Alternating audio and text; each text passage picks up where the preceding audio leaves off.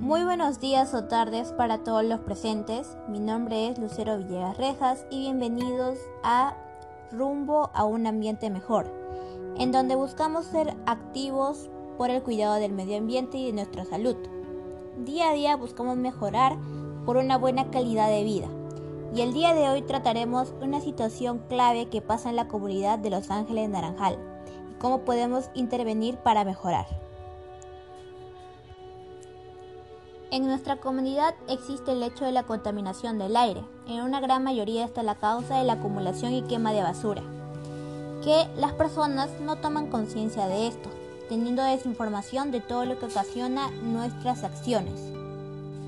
Por eso, ante todo aquello, proponemos lo siguiente. Lo primero sería realizar campañas de reciclaje, en donde semanalmente los vecinos del lugar junten su basura y separen esta misma para así tener ideas de nuevos artículos. El reciclaje son nuevas formas de fomentar, rediseñar y construir nuevas cosas. Nuestra basura se puede convertir en botellas, en chapas, en lápices, hasta en mochilas. Y a través de distintos programas se puede lograr aquello. Lo tercero sería fomentar el uso de otros transportes. Con ayuda de la Junta Vecinal podemos fomentar el uso de bicicletas, scooters, patinetas o similares.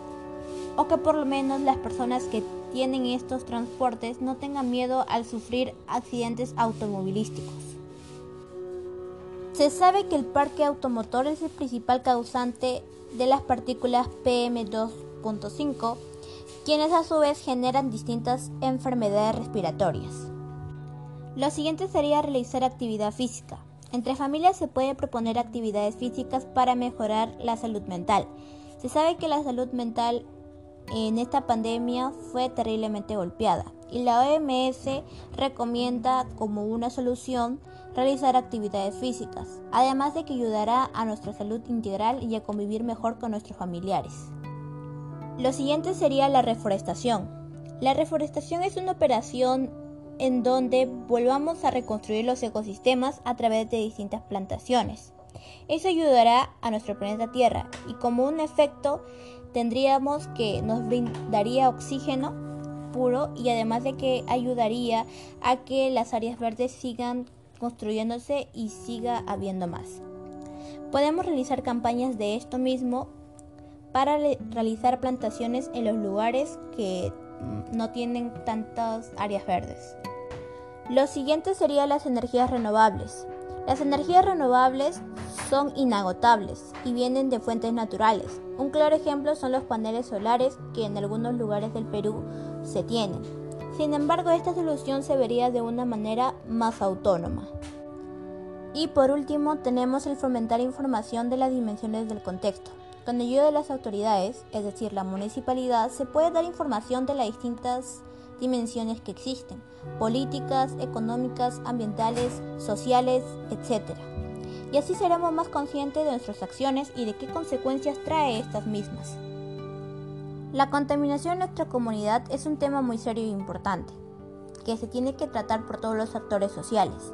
La situación cada vez se vuelve más preocupante hasta el punto de que se tienen que hacer campañas y realizar distintas actividades.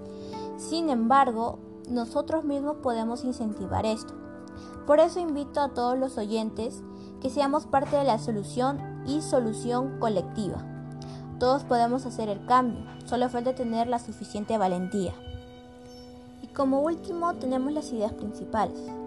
Lo que prácticamente hemos tratado en este programa es que debemos cuidar la salud integral y la calidad de vida y sobre todo con el hecho de la contaminación del aire que existe en nuestra comunidad. Por eso las ideas o acciones más importantes serían el reciclaje, la reforestación, eh, los ejercicios y actividades físicas y la información para toda la comunidad. Y bueno, este es el final de nuestro programa.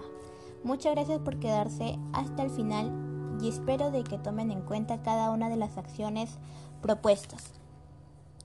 Todos somos valiosos e indispensables para el planeta Tierra. Todos podemos proponer soluciones. Lo único que falta es tener valentía.